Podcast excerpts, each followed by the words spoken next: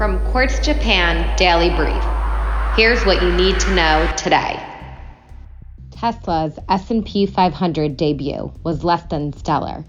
The automaker's shares fell 6.5% on their first day on the exchange, as US stocks mostly closed lower on news of new coronavirus restrictions.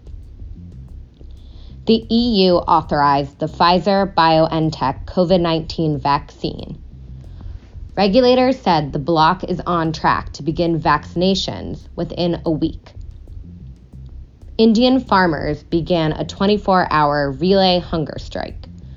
Protesters also plan to disrupt highway toll collection for three days as they prepare a response to the government's latest attempt at reconciliation over new agriculture laws.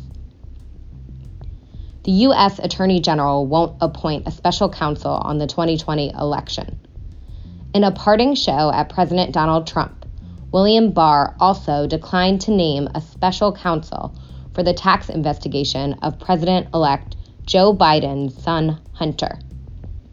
India added a new twist to Amazon's ambitions in the country.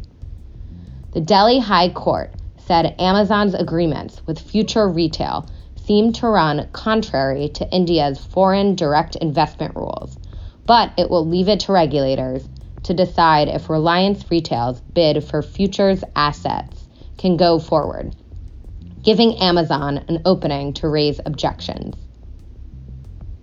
Thousands of Hong Kong students are stranded in the UK.